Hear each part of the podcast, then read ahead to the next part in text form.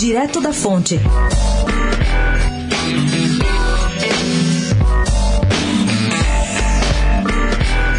Políticos do PSL procurados ontem em São Paulo deixaram claro que não queriam se meter na briga entre Bolsonaro e Luciano Bivar, presidente nacional da sigla. O silêncio foi tamanho que Gil Diniz, deputado estadual e presidente da sigla, nem mesmo apareceu na Assembleia. Vale lembrar que Gil Diniz é um dos mais próximos políticos da família Bolsonaro, uma espécie de representante dela na Assembleia Legislativa e também em São Paulo. Gil Diniz foi chefe de gabinete de Eduardo Bolsonaro e hoje é pré-candidato a prefeito, disputando a vaga com Joyce Hasselmann. Portanto, é bem provável que Gil Diniz siga o mesmo caminho da família Bolsonaro se ela decidir mudar de partido ou criar um partido para chamar de seu.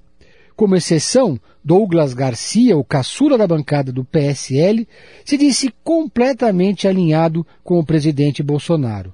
E Janaína Pascoal, também deputada, jurista e autora do impeachment de Dilma Rousseff, comentou: trocar de partido só implica trocar de problema.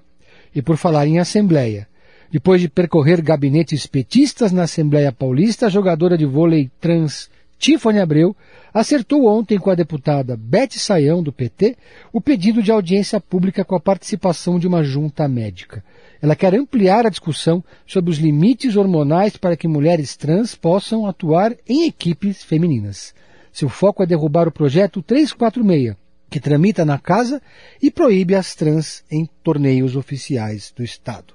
Pedro Venceslau, especial para a Rádio Eldorado, direto da fonte.